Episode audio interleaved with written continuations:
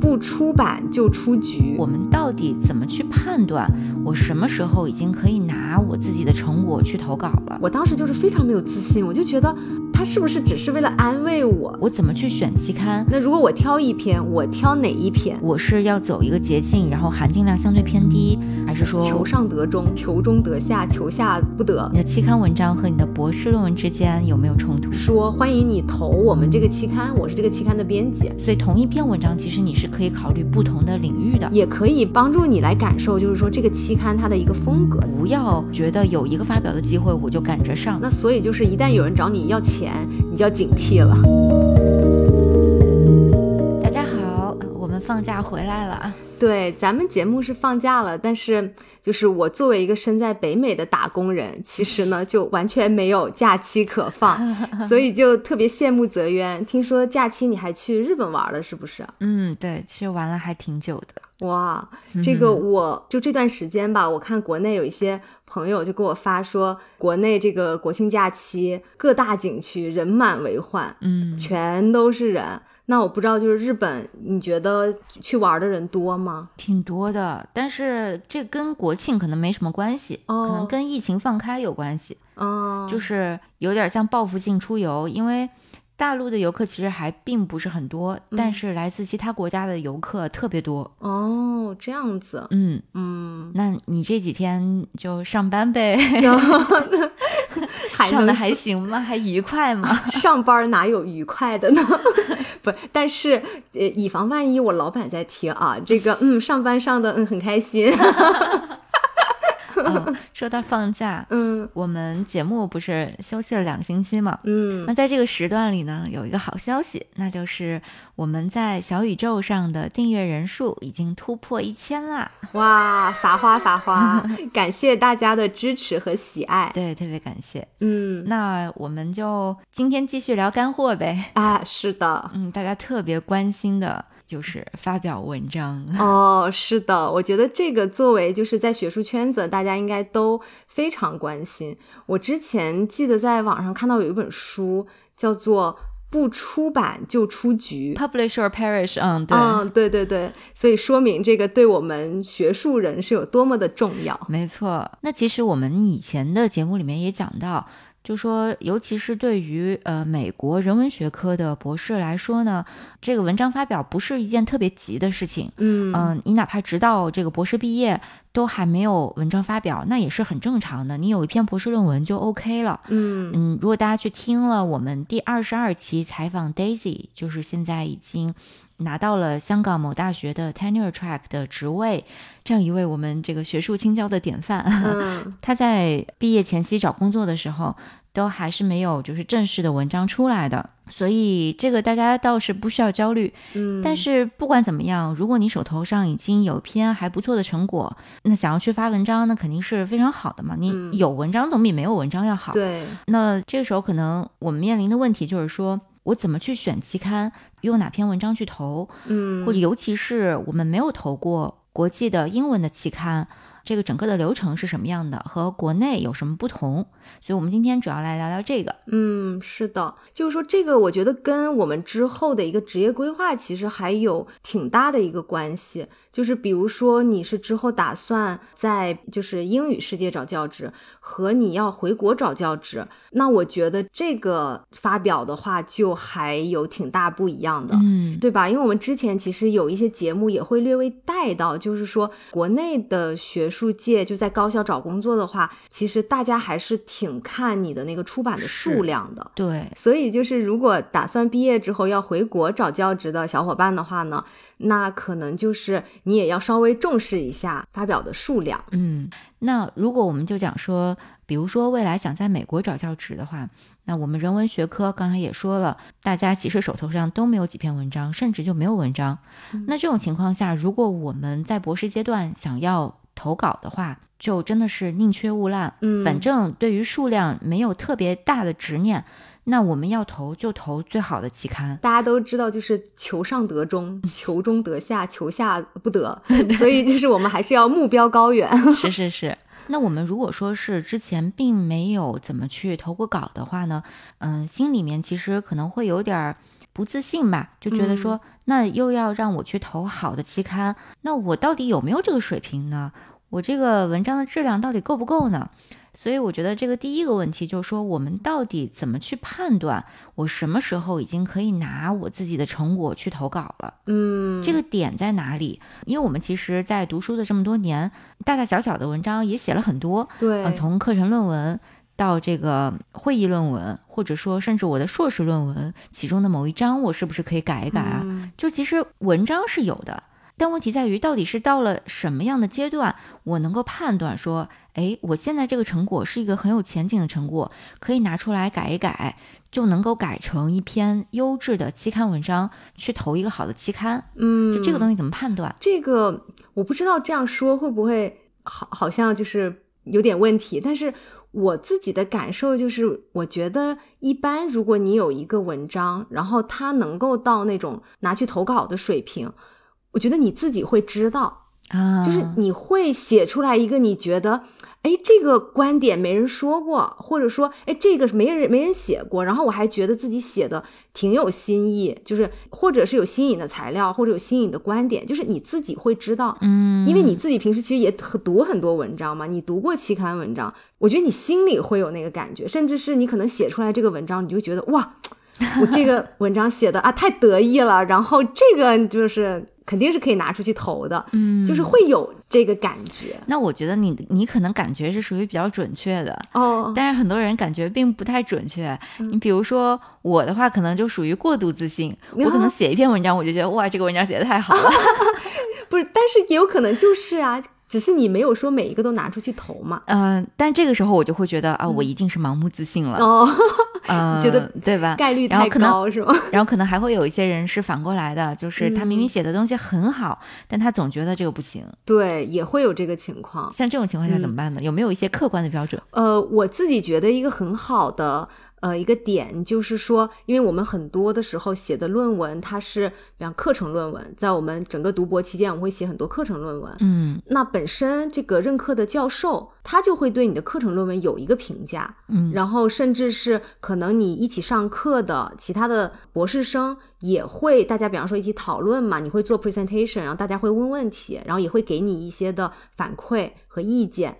那我觉得这个就是属于一个从第三方的角度去给你的文章一个评判标准。嗯那在这个情况下，就是哪怕你自己心里拿不准、吃不准，但是如果任课的教授他本来就是这个领域的权威或者说专家，那他都觉得跟你讲说，诶，我觉得你这个文章写的非常有前景，可以去考虑投稿。那我觉得这就是一个非常好的一个判断标准。嗯，这个倒是的，因为嗯确实也会发生这样子的情况。嗯，比如说你写一篇课程论文出来，然后这个教授看了之后觉得写的非常好，不是说没有问题啊，就是说问题是有的，但是很有前景。他会跟你说，哎，这个东西你再改一改，可以拿去投稿。嗯啊，这个是会有的。对，因为我自己的话，我第一篇发表的文章就期刊论文，嗯其实就是我当时上了一个 seminar 的课程，然后其实那个课程呢，也不是我自己的主要研究领域，嗯，但是我写了那篇论文，我自己其实是非常满意的，但是我也不就是不确定说这个是不是能发表，虽然我心里觉得挺有可能的，但是就是说，毕竟完全不是我的领域，所以我也没有那么的明确。但是那个教授就是直接跟我说说哦，我觉得你可以去尝试投稿，因为他给了我很大的一个肯定。然后后来我就在学校的一个会议上就做了这个报告。然后我当时做报告之前呢，我还邀请了就是另外一个系的教授，就是他也是这个领域的专家。啊然后我就有请他说去听一下我的报告。然后听完之后，他就直接给我推荐了说，我觉得你这个文章可以投哪个期刊。嗯，他就直接跟我说了，你可以投期刊的名字。嗯，然后那我就觉得这是更加的让我确定说，哦，我可以试一试这样子。嗯，对，我觉得这个是挺常见的一种，就第一次意识到，大家第一次嗯意识到说，哦，原来这篇文章是可以拿去投稿的，挺常。见的一条路径。嗯嗯，除此之外，我觉得还有一个挺常见的就是会议论文，啊，因为会议论文的话，我觉得也你也可以得到很多的第三方的呃意见嘛，尤其是在这个领域里面已经深耕了很久的一些教授的意见。那比如说我们去参加会议报告，报告出来的这个东西，甚至我可能都还没有一篇完整的文章呈现，我只是去报告了。但是可能你在这个会议上可以得到一些反馈，可能有的参会的教授就会跟你讲说，哎，你这个工作做得很不错，你可以把这个文章改一改，拿去投稿。嗯嗯，而且我觉得本身能够被会议接受的，尤尤其是那种比较大型的、比较竞争比较激烈的那些会议，你但凡这个工作已经被这个会议接受了，就说明它是很有前景。的是可以，如果你最后把这个文章写得好的话，就已经能够达到投稿的这个要求的。嗯，是的，而且我觉得就是泽源刚才讲说，你在参加会议的时候，如果有这个相关领域的比较权威或者已经有建树的教授，直接跟你说你的这个很有前景，可以尝试去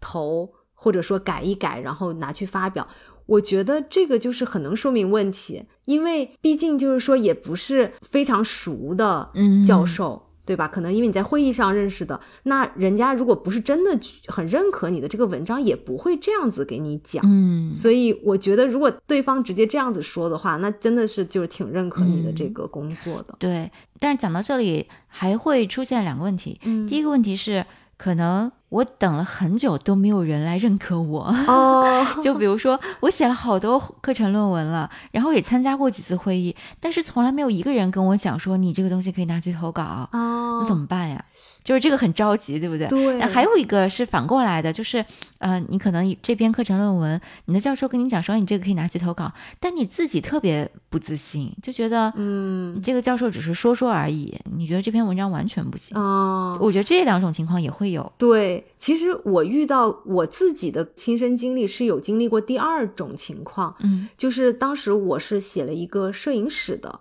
课程也是个 seminar，但是摄影其实也不是我的领域，因为我是做早期现代嘛，都还没有摄影术的时候，所以我那个摄影的课当时写了一个论文，因为完全不是我领域，所以我就觉得那个论文写出来，我就有点像是我为了这个课程，然后我必须要完成这个作业写的，嗯，然后但是后来教授还是挺认可的，就一直跟我说，呃，我觉得你这篇文章写的非常好，你可以投去某个期刊。但是我当时就是非常没有自信，我就觉得他是不是只是为了安慰我，好像就是跟我讲说你你你可以你可以，可是我自己就觉得啊，我这个应该不行吧？就我在这个领域也没啥基础，然后我就非常的犹豫，然后所以后来也没有去投。嗯，但是呢，等到我后来过了三四年吧，嗯，然后我突然回头去看那篇文章，我就觉得哎，确实好像还行。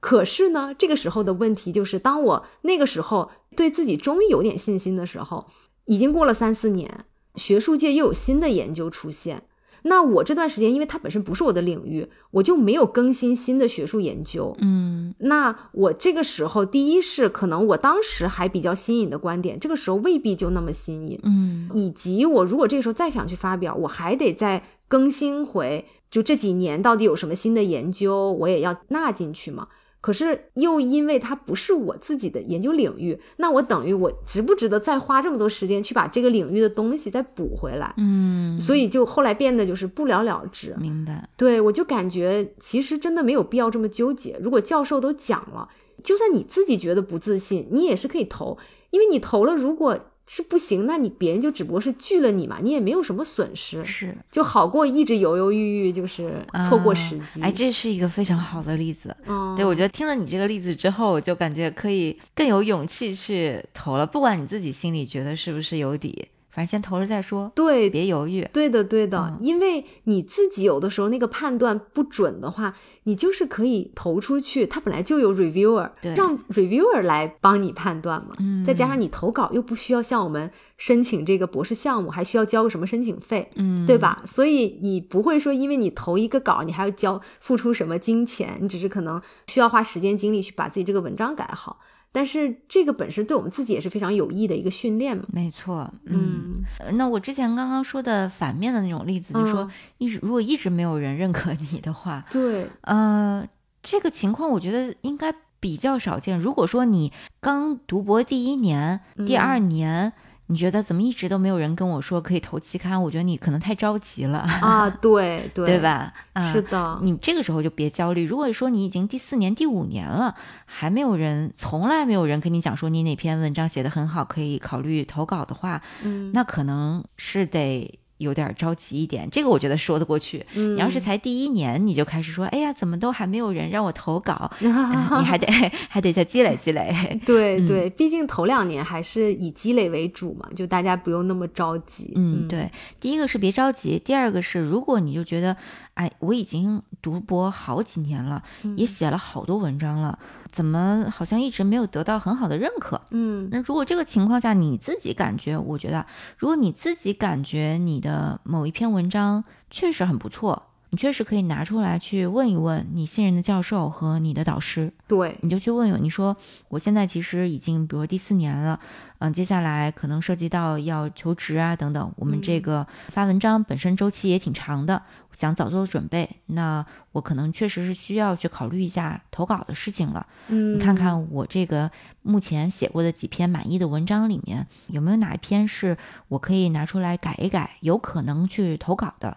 可以这样去问一问导师，因为有的时候他可能也是认可你的，只是他忘了跟你说，对，或者说他自己管的学生很多，他嗯可能忽略了，这是很正常，很有可能的。嗯，那这个情况下自己也去争取一下，去多问一问。嗯，是的，就是说你要把你自己的需求及时的跟导师或者相关课程的教授反馈，嗯，因为他们都会很希望帮你的。对，然后我觉得就是要及时沟通，而不要一直。就是闷在心里面，对，嗯，是好。那我们刚刚讲说，在什么情况下可以判断自己已经可以着手去准备投稿了？嗯，那下一步，我想其实选期刊也是一个。非常重要的一个环节。嗯，是的，我不知道泽渊你是靠什么来选期刊的？就你的最开始是怎么选？我最开始就完全是听导师和我周围教授的意见啊。那我们差不多。嗯，因为尤其是如果大家的第一篇文章跟自己的领域并不是特别特别的契合，嗯，呃，尤其是如果你还是在早期，你自己都不是特别清楚你博士论文要做什么的时候，你对这个领域。了解并不是特别的多，嗯，对于这个领域各个期刊他们的风格呀等等一些细节的东西，你确实是所知甚少。那可能相对来讲，这些领域的教授们他们会了解更多，然后他们因为读了你的文章之后，会对你的这个文章做出一个他们的评判，然后也会觉得啊哪个期刊会更适合你。就像刚刚 j e n 讲的那个例子，那这个时候教授就会可能会跟你讲说，你可以去投哪个哪个期刊，他会给你这样的建议。是的，我觉得还有一个点就是，就比如说像我们已经慢慢熟悉了我们自己这个领域的期刊，就是有一些比较核心的，那你可能想着是说，哦，我我有一个不错的文章，我肯定是想投我这个领域就是最核心的那几个。嗯，这这种情况下怎么选呢？就是。它其实每个期刊它有自己的一个字数的限制，对，就是会大概给你一个范围。嗯，就我们艺术史领域来讲的话，就是有一些期刊它的原创论文。呃，要求是只刊登五千字以内的论文，五千个单词是吧？对对，嗯。然后还有一些就是八千到一万二之间，嗯。然后一般，比如说你有一篇非常长的论文，超过两万字，嗯，那很多的期刊就都不太接受这么长的论文了。对，你可能就要找一些非常特殊的期刊，就它能够接受这种超过两万字的，嗯。所以我觉得有的时候就是字数也能够帮你。大概掌握一下你自己的这个文章可以投哪一个会比较合适，因为有一些就是你超了字数他就不接受，对，或者至少帮你筛掉一批。啊。对的，对的，对我自己的感觉是一般来讲，一万个英文单词之内的都是。很好投，嗯，是的，就基本上都能接受，只要你是，但我们讲的这些都是包括所有的注释，所以这些东西都算在一起，对对。比如说你在一个 Word 文档里面，它总共显示的那个单词数，嗯。嗯，如果你控制在一万个单词之内，都是没有什么问题的。是的，还有比如说你要是不是说原创论文，你想投一些像书评，嗯，那你也要注意不同期刊它对那个书评的字数要求也是不一样的，嗯，但是书评我觉得比较。好的是，你可以自己先有一个目标期刊，就是说我想投这个期刊，嗯，然后你再去看说它大概要求，那你可以调整自己写的那个字数。是，书评的话，其实我觉得大家在研究生阶段啊，更多的是用来做一个练习。是的，嗯，因为它的含金量肯定是远远不如论文的。但是呢，它也算是一个 publication，对，也是一个非常好的练习，嗯，因为它毕竟篇幅要短很多很多，嗯，相对来讲，它花的精力比一篇论文要少很多。对，省一些时间，但是也是有一个 publication 在那里。对对对。嗯那除了这个字数之外的话，嗯你去看一看你平时，嗯、你自己就会用到的那些文章，你自己引用的那些文章，他们一般是来自于哪一些期刊？嗯，这个我觉得是一个可以很快速的了解到领域里面比较好的刊物的对一个方法。这个方法真的特别好。嗯像其实大家如果去自己学校图书馆的话，它一般会有一个期刊的一个区域，你平时也可以翻到一些期刊。对，我觉得翻的一个好处是什么呢？就是第一，你是很及时的知道他们最新的一些发表的文章，哪怕可能不是完全是你这个领域，像我们一些关于比方说亚洲艺术的期刊。那它可能，比方我做中国的话，它也有日本的，也有韩国的，就是不一定完全是中国的。但是因为图书馆放在那边的都是最新的几期，嗯那你可以大概感受一下最近一些热门的话题，也可以帮助你来感受，就是说这个期刊它的一个风格，它偏好的一些课题啊、问题这些东西，对，然后以及他们的一个行文的风格，我觉得这个都是非常有帮助你去思考你的风格更适合，或者你的题目更适合哪一个期刊它的一个审美，嗯或者说口味这样子。对，这个是挺重要的。这个我想起来，就像我们之前邀请 Fred 过来做嘉宾，我们讲嗯图书馆的那一期，对也提到这个检索和浏览之间的区别。嗯，是的。那像我们去图书馆里面去翻一翻新的期刊，那其实就是一个浏览嘛。那浏览的话，它是可以给到你你意料之外的信息。是的，检索你只能搜到你想要找的信息嘛。是这样。所以刚刚讲到说，就是每个期刊的风格，就看一看说它一般是发表什么样的文章。嗯这样子的话，你去看一看，比如说你自己手头上，你考虑的是你现在的这篇文章，那你就看看风格是不是契合。嗯那什么叫风格契合呢？我打个比方，比如说我同样是做历史研究，那有一些文章它的那个历史研究可能是更多的去偏，比如说政治经济史，嗯，那有一些可能更多偏文化史。它也不是说不发表其他的历史类的研究，他都发表，但是他可能更倾向于你能够感觉到他更倾向于某一类型的历史研究，或者说他更倾向于你去借助理论比较多，还是说更倾向于你去借助这个数据、档案等等一手资料更多？嗯，它都有一些风格在里面，你可以感受得到。对对，还有比如说，你如果这个我们还讲说是历史研究。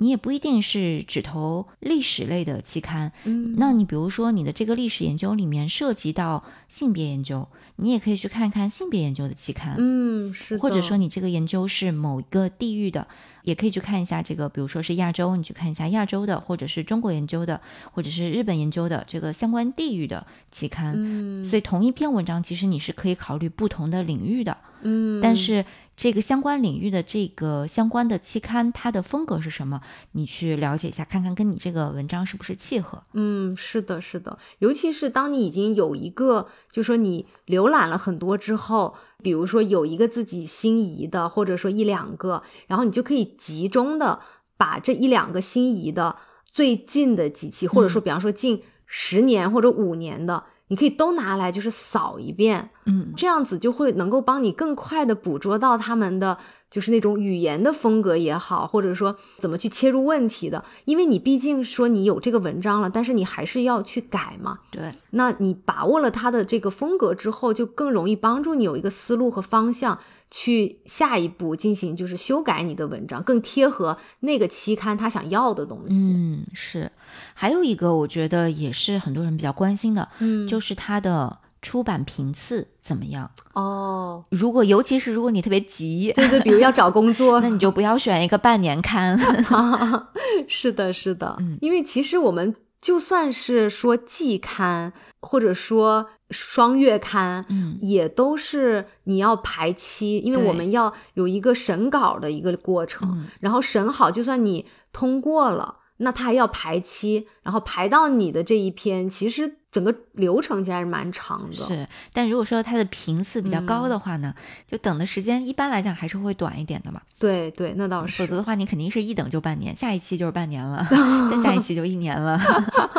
嗯，不过我们这个之前也说了，我们这个领域频次一般都比较低。哎，对的，半年刊其实挺常见的，我们这个领域，然后季嗯刊就已经算是频繁了。是，但是像呃理工类的，它就或者是一些特别要求这个时效性的领域，那它就可以发的很快。对。但是人文领域真的很少见到有什么月刊这种。对，它没有什么时效性。对，所以我们这个就属于有好有坏吧。啊、也是，就是你可以慢慢的磨，你也不着急，对反正。对，是的。嗯，那说了这么多，其次呢，还有一些就是说我们需要回避的期刊，尽量不要哦选的，因为我们之前也讲了，就是说大家如果在这个没有特别大的数量压力的这个前提下，嗯就都往好了投。对，所以呢，那些不那么好的，我们就尽量的回避掉。嗯呃，首先我觉得不要考虑的就是非同行评审的，就是你不管你选什么期刊，它一定要是同行评审的期刊是最优的。嗯，如果不是同行评审呢，除非就是别人说你这个拿过来，我直接就收入到我的这个集子里面了，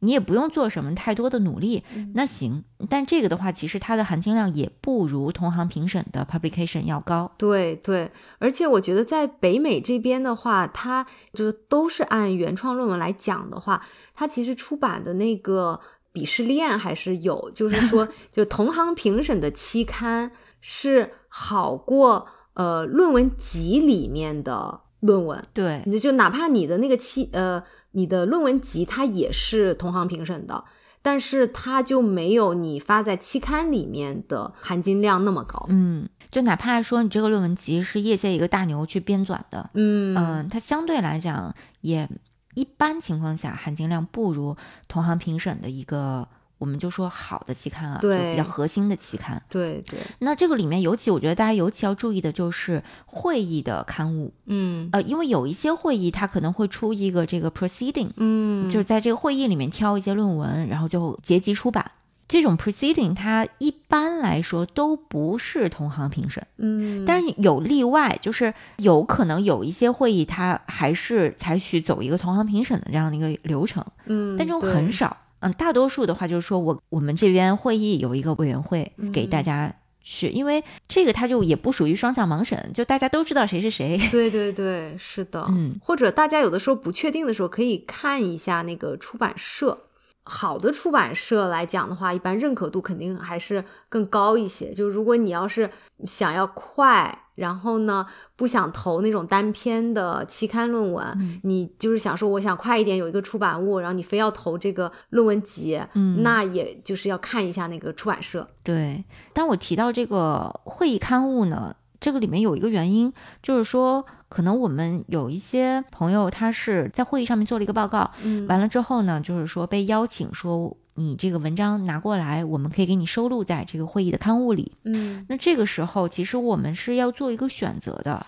这个嗯当然你要去问一下这个会议的组织方，就说你这刊物是不是属于同行评审，是不是 peer reviewed。对，那如果不是的话，这个时候其实大家是要做一个抉择，嗯我是走这样一条捷径发在这个刊物里，还是我把它留着，然后拿去单独去投一个同行评审的期刊？嗯。因为这个的话，就属于说我是要走一个捷径，然后含金量相对偏低，还是说我还是觉得我很看好这篇文章，它明明可以发一个含金量更高的，嗯，那我就这个时候不要退而求其次，我就这个时候得坚持住，啊哈，但我可能会花更多的精力，然后有一定的、可能有一点风险，然后会有更多的时间成本。嗯，但就像我们这一期最开头讲的，我们的原则还是宁缺毋滥嘛，就对吧？就我的感受是，除非就是那篇文章你自己也没有，就是说也不是你特别得意的一个文章，嗯，或者说它跟你的领域并不是特别的契合，就可能你是去做了这个报告，但是你是为了这个会议的主题嗯，去做的一个研究，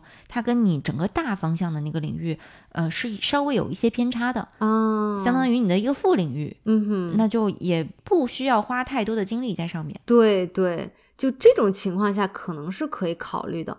但是以前我有一个导师就跟我讲过一个话，他就是说，你有的时候觉得你这个文章不是特别满意，但是有机会出版，那你想着就是我出版了之后，最起码我多一个 publication 在 CV 上也蛮好的。嗯可是我以前那个导师就跟我讲说，这样子的话，比如说你以后找工作，或者你以后要在学术界发展，那你的这一些出版物别人都是看得到的。对，那如果你的这个并不是一个你自己得意的、觉得很扎实的一个工作的话，那别人也是看得到的。那嗯对你这个学术的名声也不是特别好。就如果他尤其是不是一个特别扎实的工作的话，那嗯，也是会有一定风险。没错，这个我觉得讲的是很对，嗯但是具体怎么评判，这个完全是个人化的问题了，对对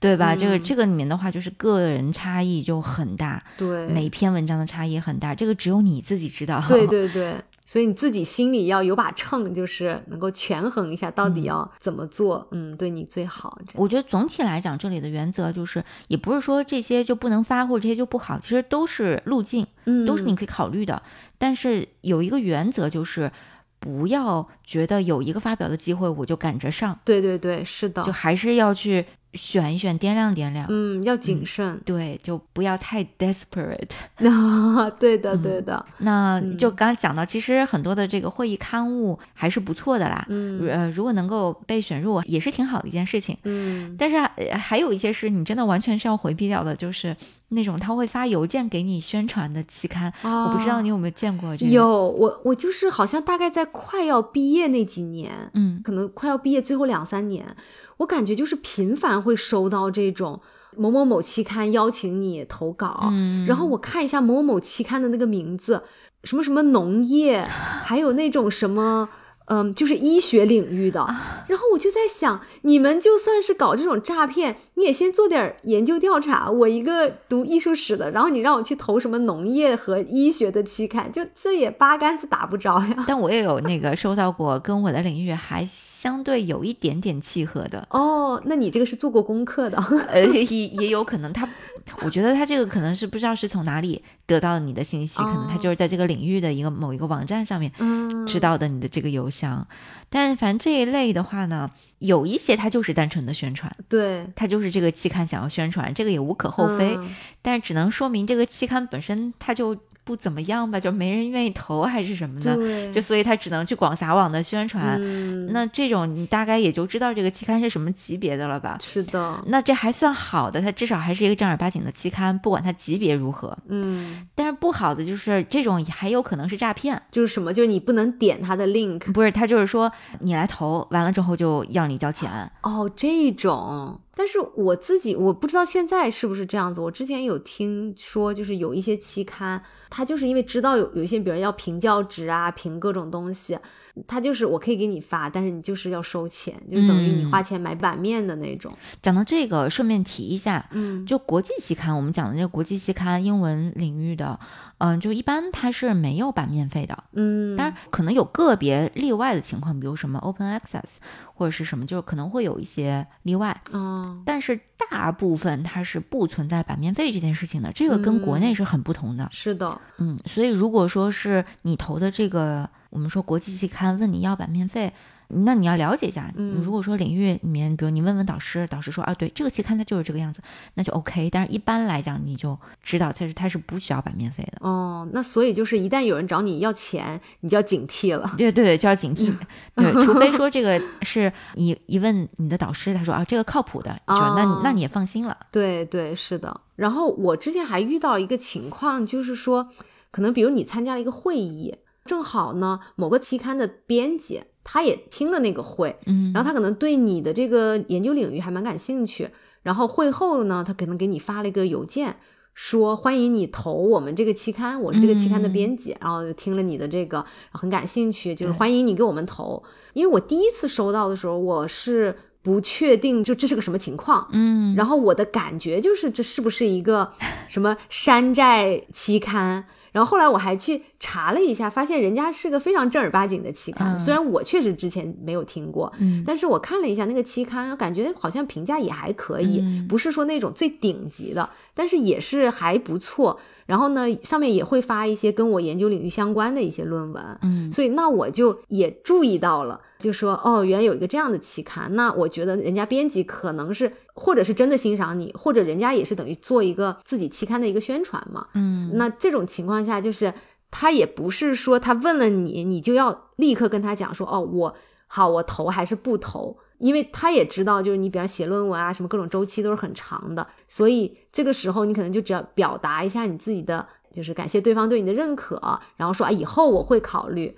就是不管你是不是真考虑，但是你可以先这样子说着。对，嗯，我觉得这也是一个，就是会遇到一个情况。确实有一些还是很好的期刊。我之前也是遇到一个，嗯也是那个期刊的编辑说，我看了你的这个会议的 presentation，嗯我就想问一下你有没有兴趣把你的这个文章投到我们的这个期刊来。嗯，然后他那个期刊是领域里面的一个核心期刊，嗯是非常好的。对，他确实有这种情况。那因为其实这些期刊他也想要好的文章嘛，没错，嗯对，一方面他是会接收到很多的文章，但另一方面他自己也想要去主动的争取到一些好的文章。嗯，那比如说这个文章人家没有投你，人家可能就投了其他的，对对，他相当于就是说希望说，如果你考虑投，你先考虑我们，哎，他会有一个这样子的一个动机在这里。嗯对。对所以这种的话其实挺好的，因为相当于你的编辑的这一关已经过了，对，他已经认可你，他就肯定会给你送审。嗯，对，至于这个呃审稿人他认不认可，这个不知道，这个不能保证，但至少编辑已经认可了，这个就是你等于第一步已经过去了，就还是很不错。所以正好讲的这个，还有一个我觉得是推荐的，在大家去选期刊的时候，就是去问一下你的导师，看看他有没有认识的编辑。嗯，这个一般来讲，导师也会跟你说。对因为这些比较好的期刊，他们的编辑很多都是领域里的教授，对的对的，所以大家都是互相认识的。如果你认识，那是最好。嗯，那可能你不认识，但你导师认识，他至少知道这个编辑是个什么风格。对那怎么讲呢？就是说，不代表说就一定能够发表，但是一般来讲，对方是会，就像我们刚刚说的，是会给你送审的。嗯嗯，而且呢，你也会比较容易了解到，因为你呃有渠道认识这个编辑，你就比较容易了解到他喜欢什么样的文章，对，对他在寻找什么类型的文章。嗯大概是知道，就说他如果是哎正好想要找你这种类型，那就成功率很高。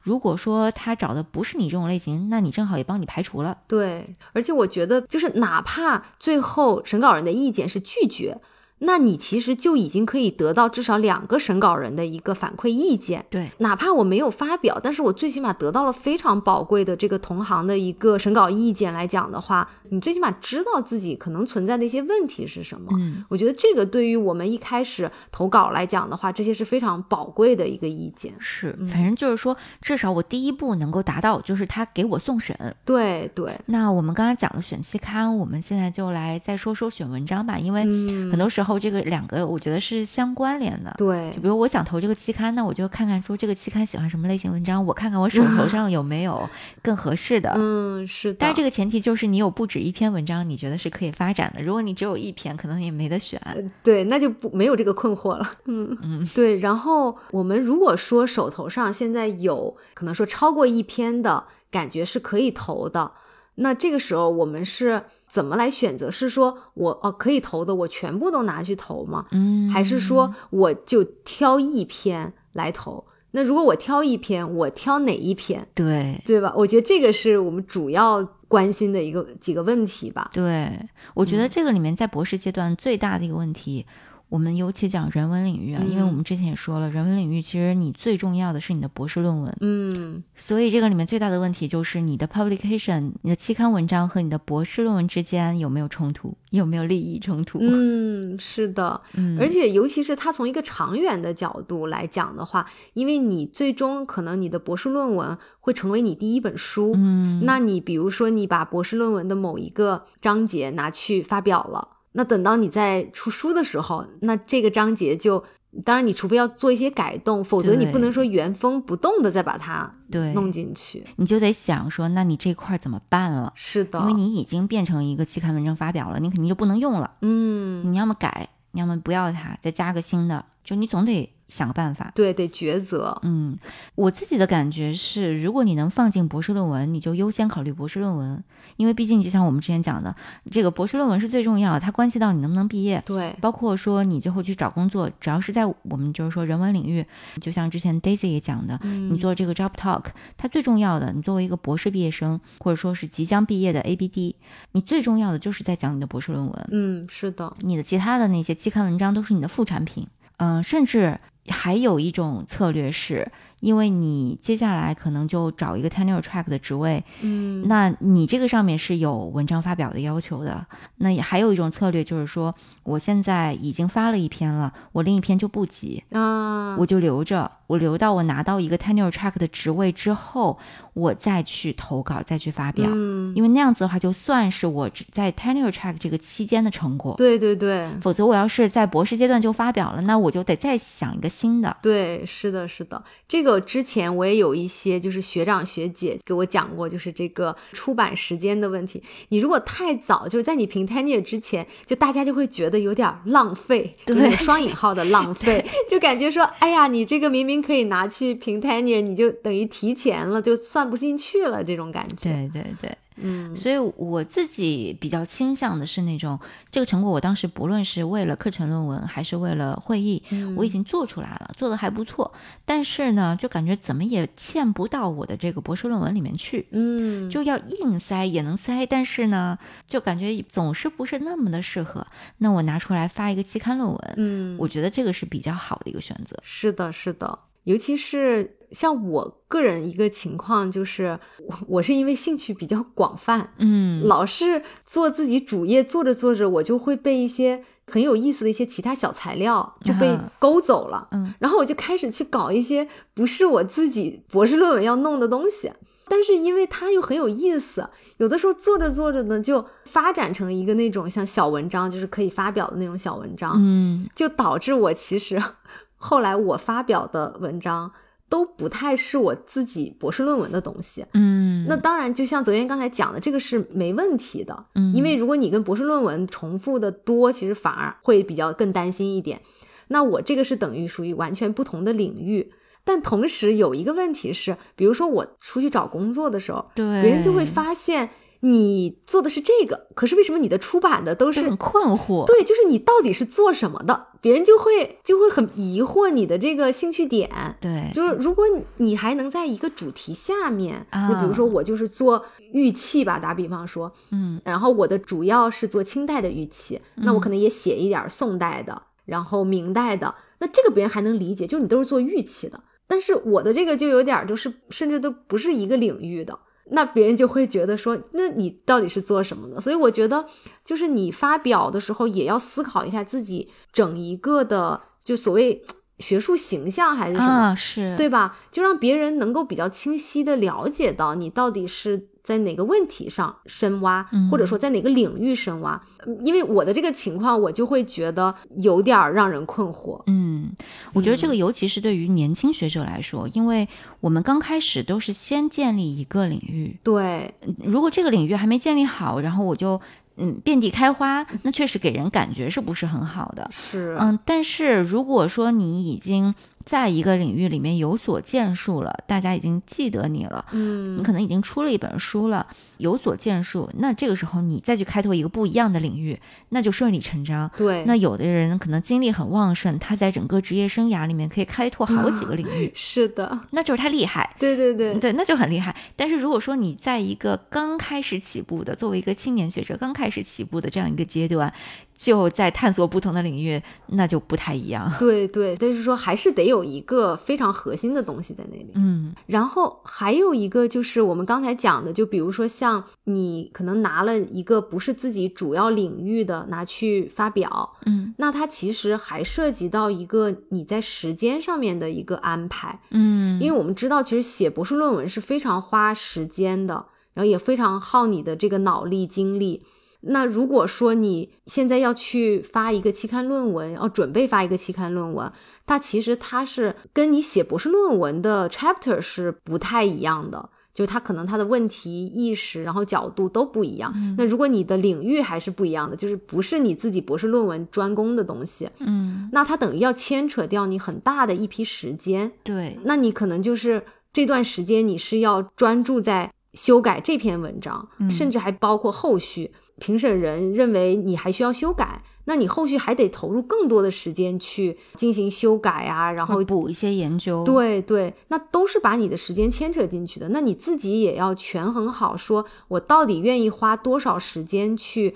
弄这个期刊论文？嗯，因为它毕竟还是牵扯了你自己做你博士论文的一个时间在里面的。是的，是的，尤其是修改阶段，不是说我这篇文章投出去我就万事大吉了。其实修改阶段非常的花时间，有的时候。嗯，是的，有的时候可能还。要说一轮两轮这样子的，那除此之外，在选文章的时候，可能很多人也会去考虑一个学界的兴趣，嗯，就是这个东西，比如说啊，最近什么主题比较研究的人比较多，或者哪个理论讨论的比较多。嗯，或者大家比较关心这个话题等等，嗯，那如果你手头正好有类似的文章，可能有的人会建议你就用这一篇去投，嗯，这个的话，我觉得它也是个策略，但是你说对于你这个文章接收成功率的这个提升有多大帮助？我觉得这个是个玄学，因为你真的这个很难知道，对吧？对，毕竟你说如果这个现在很火的话，那说明就做的人可能也相对比较多一点，那你竞争也会更大一些，所以。